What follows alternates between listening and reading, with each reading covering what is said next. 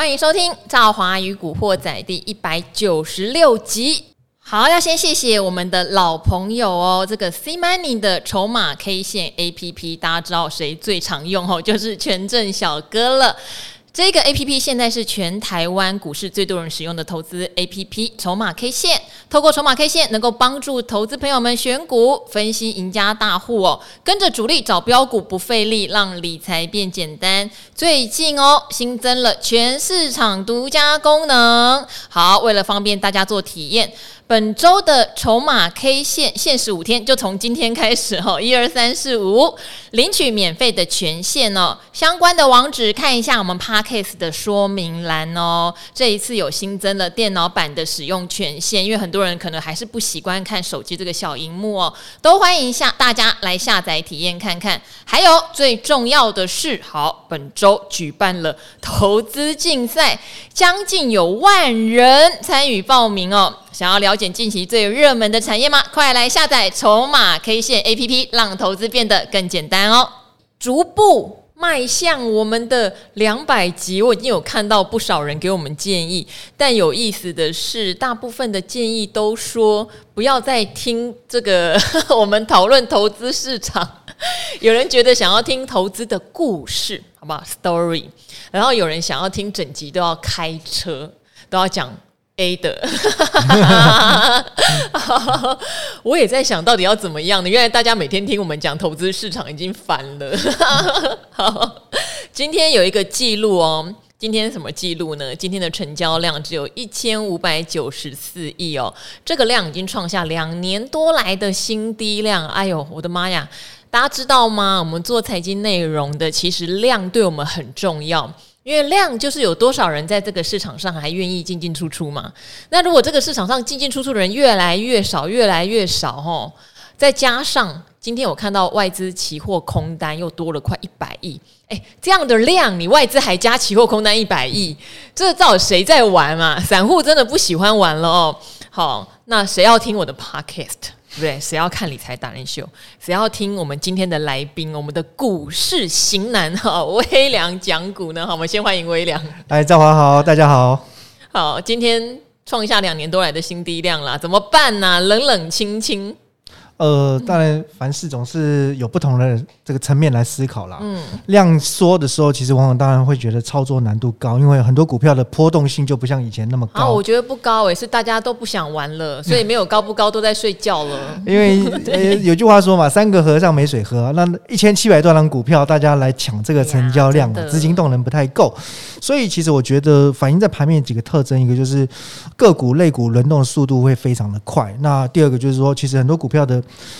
活力表现真的是不像以前哦，可能诶动辄可以盘中跳个五趴、七趴、八趴的，现在看起来呢，有时候来个两两到三趴哦，这个对当中客来说已经很满足了。那当然，第三个我觉得反过来讲，我刚才说了嘛，一一件事情总是有不同层面。其实量大的时候往往是风了哦，就是所谓的头；那量缩的时候往往就是股，就是这底部。所以我觉得其实这边当然最近还是有一些变数，还是有一些利空消息。不过话说回头，投资市场上其实哪一天哪一个星期没有变数，所以我觉得其实，如果我们能够站在一个比较中长期的角度回头来看，当量已经呢，慢慢的缩减到剩下可能一千五、一千六百亿这附近的话，甚至是距离这个呃这个头部的量哦，大概都已经缩到一半了。我觉得未来来看，这里或许是一个重新再出发的起点。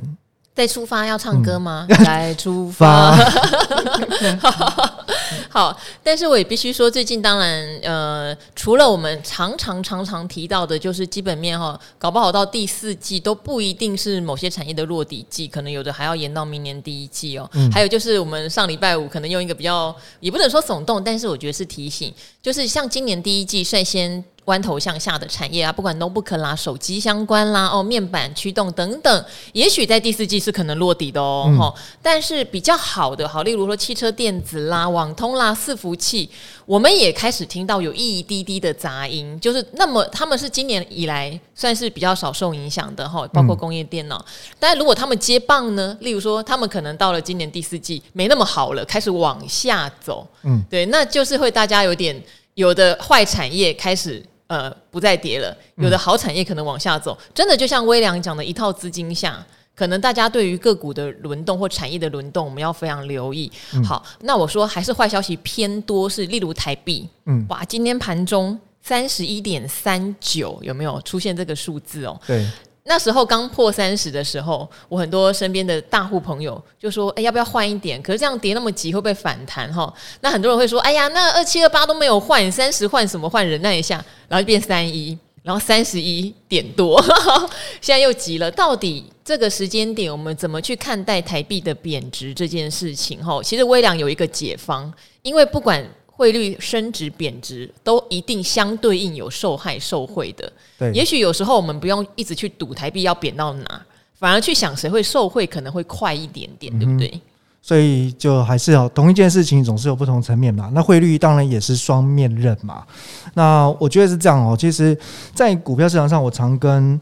呃，熟悉的投资朋友分享一句话：股票从哪里涨上来不重要，重点是将来能涨到哪里去。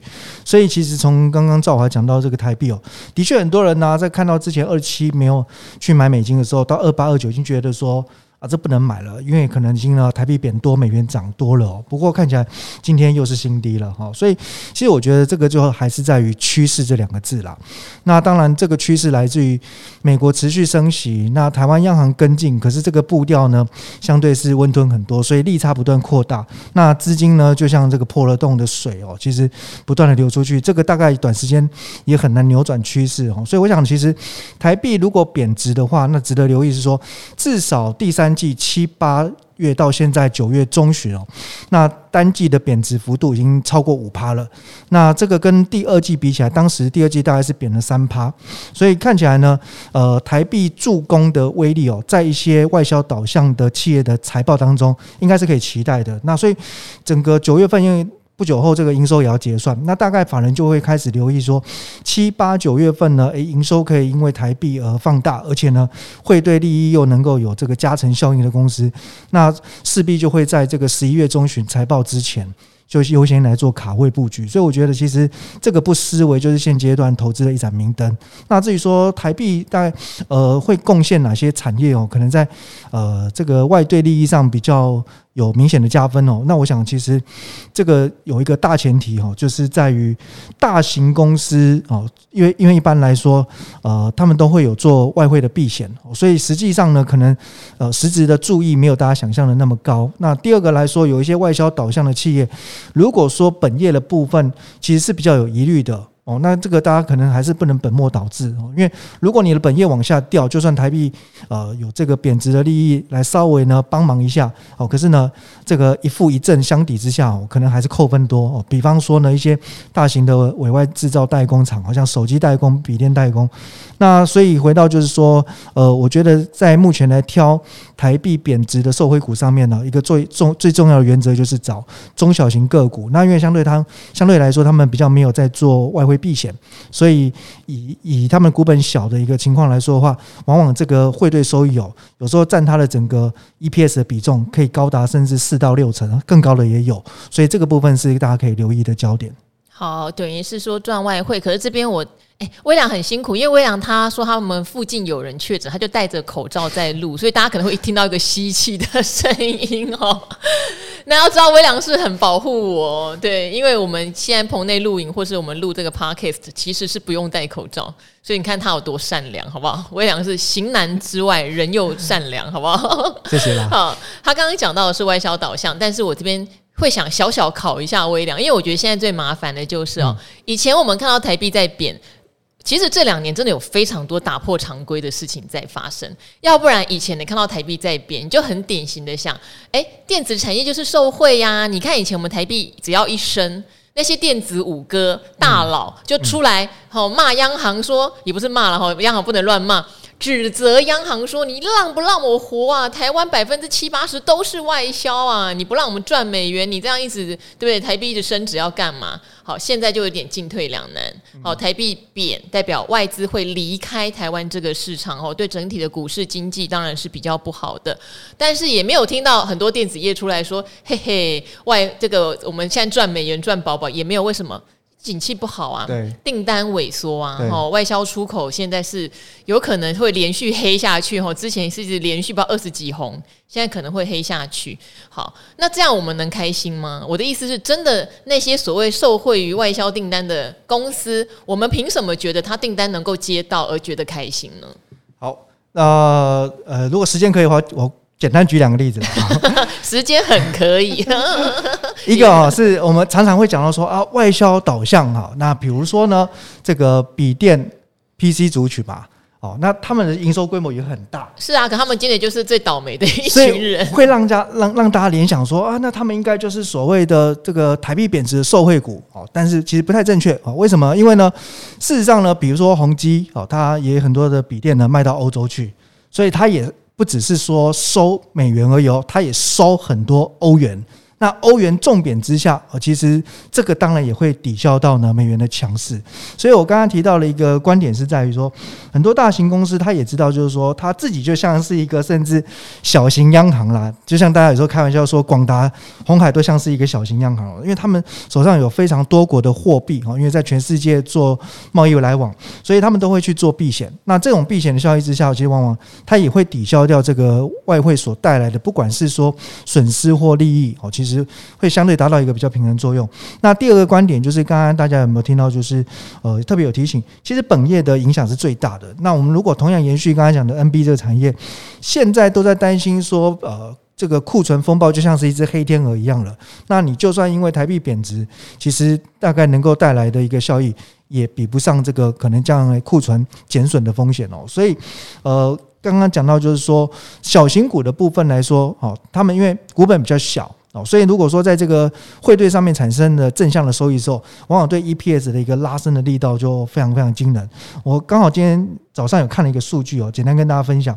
比如说今年其实冒出一个小型妖股啊，就是自行车的艾地亚。对对，那艾地亚很多人以为艾地亚是做清洁用品的，你知道吗？有那个感觉，但它是自自行车的零组件。对对，名称是有点像哈。那 那当然就是外销为主嘛。然后它第一季呢，其实在这个外兑的收益上面是三千四百。百万，嗯，到了第二季呢，台币续贬，那它的汇兑收益呢是跳增到七千四百万，是，那这个七千四百万占它第第二季的净利呢，大概一点二亿，已经占到大概六成了。哦，所以就很明显，就是说它的 EPS 的一个跳增，的确就是受惠于台币的弱势贬值。那现在看到第三季了，哇，因为第三季台币又贬了五趴以上，而且恐怕还会再继续贬。所以这边来看，我觉得从爱地亚一个范例，我就知道说，哎，股价的一个强势，其实就是已经在反映，就是当然自行车的。整个销售动能不错之外，然后再加上汇兑的收益，这双重的一个呃力道加持之下，难怪股价会这么妖，然后这么飙。好不过当然，我想这个呃很多股票涨多不是要大家去追，而是在于说，所以我们可以可以看看，哎，哪些公司在第二季的财报上面就有出现这种外销呃外币的汇兑利益大幅跳增状况，那这个力道应该很有机会延续到第三季的财报。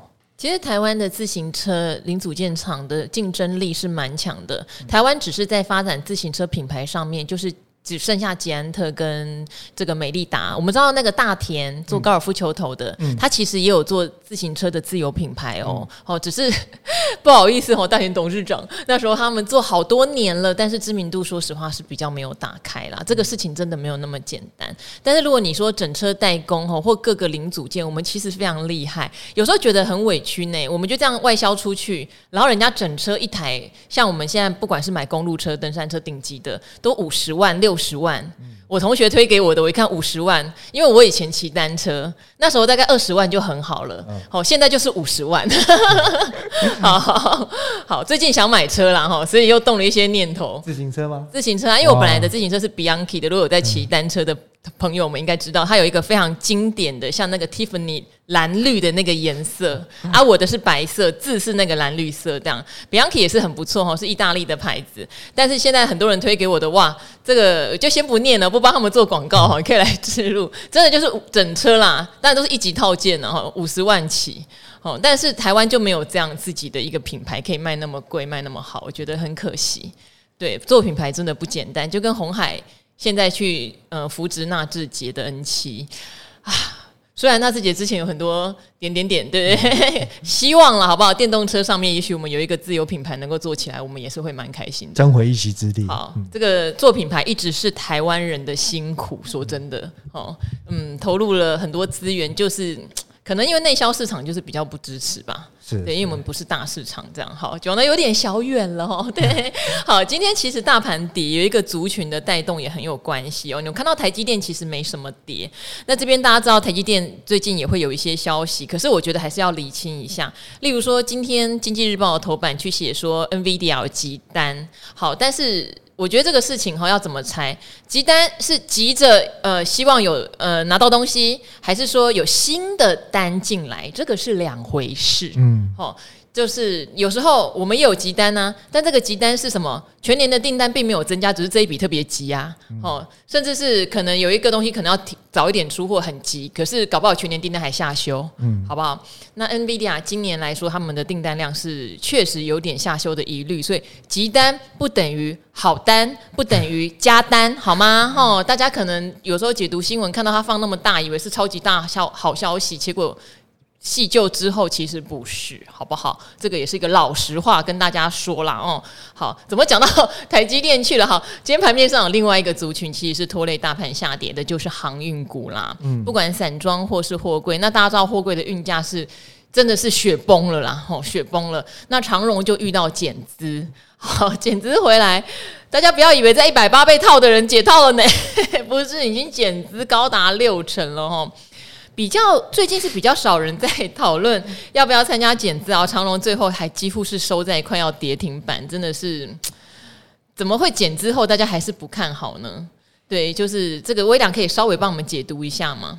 呃，我觉得当然就是呃，因为他在减资的这一段时间碰到就是国际的运输好这个各种利空出现，包含刚刚提到的运价是连续周周都是二位数的下跌。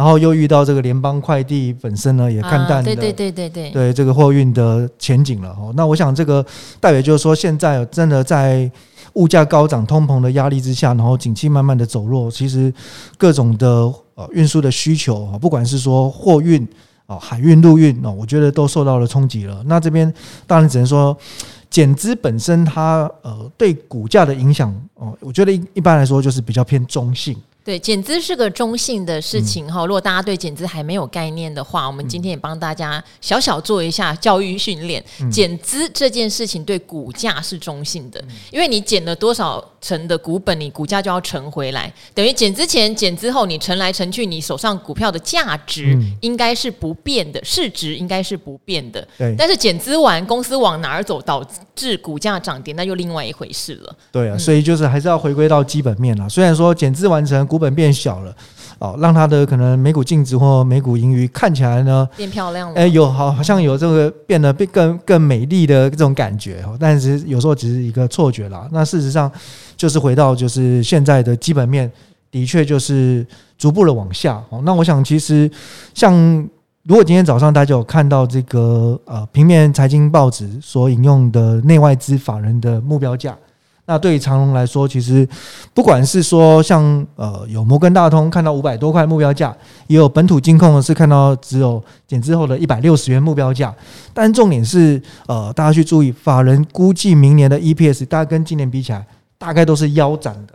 所以无论如何，就是说虽然目标价的看法，当然大家南辕北辙，但是基本上认为整个。呃，海运的运输需求往下，运价继续走跌，而且连长约价格都松动了。那其实明年的 EPS 注定大幅度减少，已经是呃不可逆的趋势了。所以在这种前提之下，我觉得比较呃看重基本面或波段式操作的中实户、大户跟法人，其实比较不会想要介入。那除非大概唯一就是剩下一些，也许是有时候做做隔日冲、做做短打的主力了。嗯，好，也也就是说，整个航运现在既然运费跌那么多哈，我们就先不要想说捡便宜啦。嗯，那减资这个议题，呃，刚刚为什么我想说中性？我们讲一个非常简单的例子哈，本来假设本来股本是一嘛，嗯，然后十块钱，嗯，好，那你减一半，你股本变零点五，可是股价会变成二十块钱，嗯，好，所以你用十块钱乘以一，跟二十块钱乘以零点五，就减之前减之后。照理来说，你手上股票的市值是一模一样，但是减资的好处是因为股本变小了嘛，嗯、所以以后你赚同样的钱，哦，你用本来一和零点五去算，你的 EPS 可能就从一块变两块嘛，对不对？嗯、好，就是等于你的整个获利看起来会因为股本小而往上跑，但是最重要、最重要还是公司今天瘦身之后有没有真的在把它的营运效益往上提？嗯，如果它跟以前还是一样。哦，那就没有用啊！哦，甚至他呢，是因为以前就已经经营不善了，只好瘦身，瘦身之后还是经营不善，那可能就只会越来越烂。所以大家还是要留意哈，减资不是万灵丹，减资很中性。当然，对于一些有有冲劲的公司，他觉得我现在瘦身哈，就是我是潜力股，本来很胖，瘦下来变很帅，然后呢又迷倒一群女生，接到很多新 case，哎。那就很有效。干嘛这样讲我？哦、你很瘦了，好不好？虽然以前微两个比较胖，我最近也减脂，没有？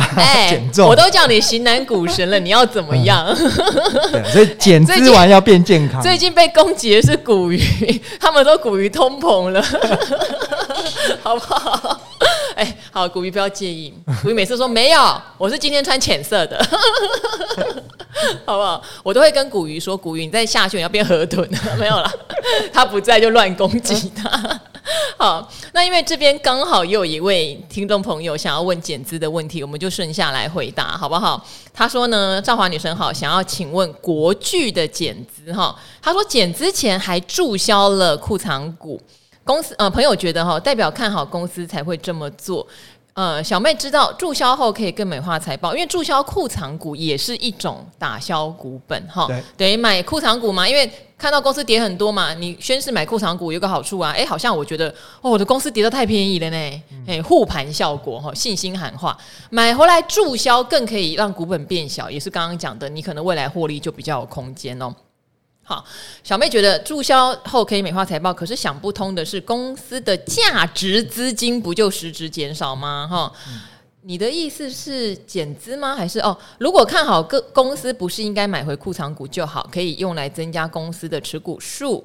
注销了不就是美化财报来拉抬股价？那万一像是最近总经不佳，股价没有拉抬起来，不是伤害股东权益吗？不晓得这想法正确，或是有什么盲点？需要女神帮忙解惑。好，我觉得一样。我觉得注销库藏股对我来说也是一个比较中性的决定。哈、嗯，我不外不外乎真的就是也是跟减资的想法一样，可能我的行动体积太大了。嗯，我就趁现在股价低低的买回来注销一下，未来对我冲。哦，我跑步跑得快会有帮助，可是国巨这家公司，我觉得大家就得留意一下了。我怎么老是会有点得罪人哈？国巨这家公司有个问题哈，它常常会减资完增资，增资完减资，减资完再增资，增资完再减资。好，你可以去查一下哈，这家公司有这样的记录。所以老板到底用意是什么，或财务人员的用意是什么？他后来会有点糊掉，你知道吗？哈。国际后来股价变几百块，也是因为一直减资的结果啊，哈。好，减资、增资、减资、增资之外呢，他还会做一个事情哦，他会分割子公司出去，再合并子公司回来，再让子公司互相合并，再让子公司再度分割。好，我也不知道老板到底哈真正的想法是什么，财务人员真正的想法是什么。当我弄不清楚的时候，基本上我就会有点放弃研究这家公司啦啊。虽然它是被动元件的龙头，好不好？好，所以。在别的地方可能可以好好的回答你这一题，但是在国巨身上，可能真的要问问泰明兄啊，到底你的想法是什么呀？好好把这个棘手问题丢给微良好了。没有没有没有，这个国巨他就是财务长在帮董事长上这个财务操作的实物课，厉害到对，用实物来上课哦。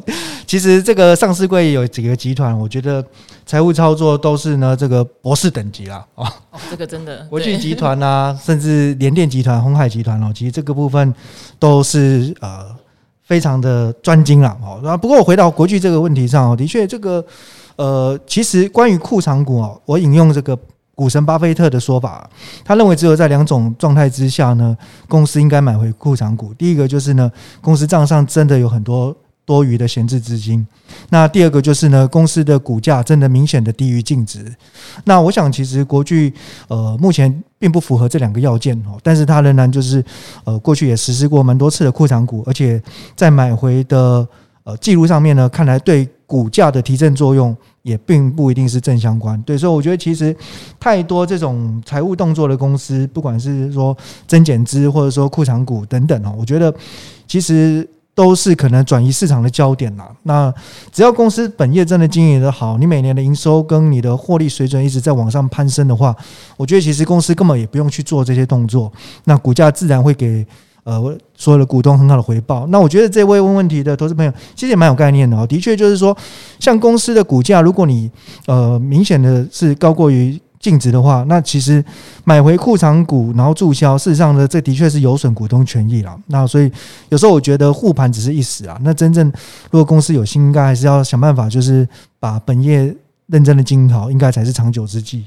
因为比较多，我们看到呃，真的认真想拼的减资，大部分还是叫做亏损减资啦。嗯，就是之前真的这个用，就是怎么经营也赚不了钱，然后终于发现有一些契机的时候，可能来狠下心做个瘦身。就我反而喜欢这一种，啊什么？我反而喜欢这种类型。对，其实我们反而觉得他这个公司搞不好比较有有企图心这么做，嗯、但他在赚钱的时候，他让他的股价越垫越高，或者是做这些 就好了，不不多评论。对，嗯、但是我个人其实并没有特别喜欢公司减资。嗯，好，然后买库藏股这件事情，大家也可以看。如果历来他很少买库藏股，甚至史上他第一次买库藏股，然后还执行完毕，嗯、我觉得参考性就非常高。嗯，那有些公司是惯性买库藏股，我也不点名谁了。嗯、每次股价跌，他会把它拿来当做是一种护盘的手段呢、啊。其实对我来说，他并不是，他并不到真的觉得公司股价跌的有多低哦。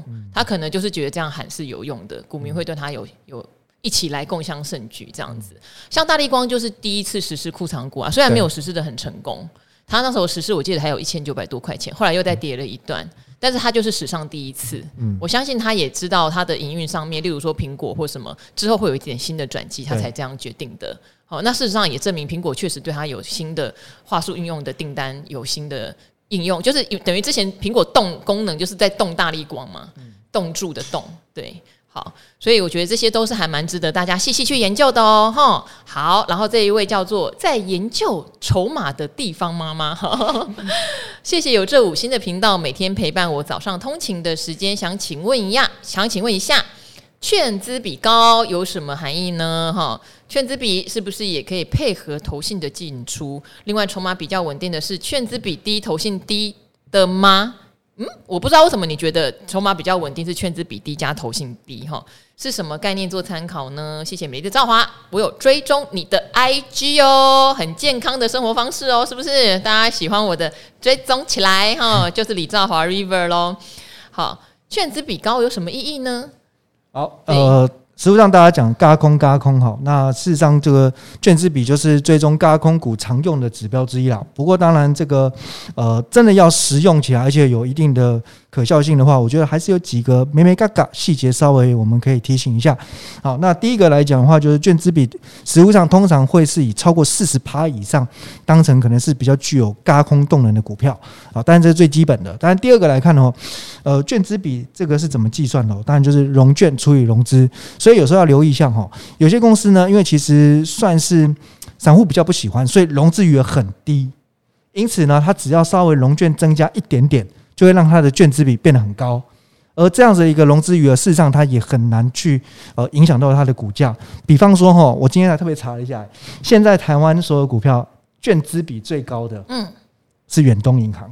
远东银，哎、欸，我想都没想过，想都没想过。一般你会想到现在台面上，像之前轮飞就喷的很高嘛，嗯、因为大家觉得你涨得不合理，就一拼命放空它，就嘎你嘛。元泰有一段时间也算蛮高的嘛，对啊。想不到是远东银吧？但是它会嘎空吗？不会。好，因为它就是我刚才讲，因为它的融资很低，对，那融券增加一点点之后，就它券资比就太高，这是异常。嗯嗯嗯。对，可是它股本大啊，银行股股本大，所以这些融资融券其实撼动不了它的股价。好，那再来第三个呢？有些股票它的融券增加之后，然后也让它券资比看起来比较高，可是跟轧空没有关，就是套利好。因为公司如果有办现金增资或者有发行可转债等等，哦，发行 GDR、ADR，它就会有形成这个逢高放空，然后套利锁单。那这种其实它也跟这个高空无关。那最后第四个提醒是在于哦，就如果有一档个股，我们说啊，很这个它涨很多啦，比方伦飞要涨很多啦，很多散户哦。看它不顺眼，所以都下去放空它了。那你觉得它会跌吗？它不会跌哦，这种就是真正轧空股。可是有一种股票是呢，诶，我告诉你哦，听说呃有没有一档股股票哦，大户准备要出货了，而且呢大户已经逢高都布好空单了。哦，也就是说，大户多单要获利了结，顺便还要呢把它踹下去赚它空单。那这种融券大幅增加是来自于主力在放空的话，那你想它后续会涨会跌？当然是跌的可能性比较大。那它会不会嘎空？就不会嘎空，它反而会跌。哦，所以有一些股票啦，比如说它可能产业前景不好，那大陆一路哈放空到现在还没有打算回补的哦，那这种就可能会继续跌下去。比如说像这个毛宝。比如说像敦泰，这个券资比也都蛮高的，而且大家如果去打出它的龙券，你会发现说，哦，这龙券真的是意志坚定，打死不退。嗯，哦，因为它其实都赚很多喽。它之前一路逢高也空，跌下来继续空，然后呢破底，它还没有打算回补。那这种也许是大户认为，呃，基本面或者说股价真正落底的时间可能还没到。好，这个提供给这位地方妈妈 做参考哈。但是筹码稳定。你说券资比低，筹码算不算稳定？我觉得也算啦。那投信持股低，筹码算不算稳定？这就不一定，诶，看是谁在里面。筹码稳定的定义，呃。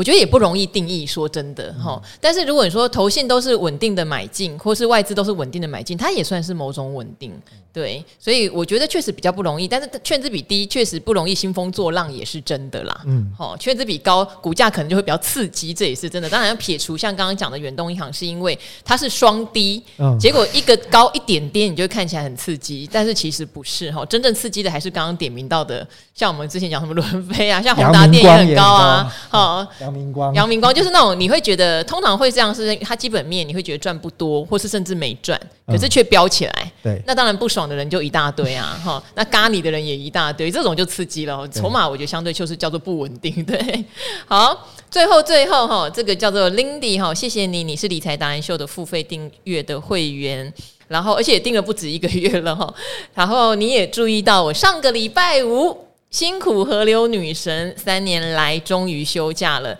但本人又非常的 放不下听众，我又跑进来录了 podcast 哈，所以很想很感谢您在节目和 podcast 的付出，至少星期五还有古惑仔解闷，真的不能一天没有赵华哈。说到两百集的特别制作，很想知道赵华女神访问这么多的财经达人们，有没有曾经对哪一位有好感、有心动的感觉呢？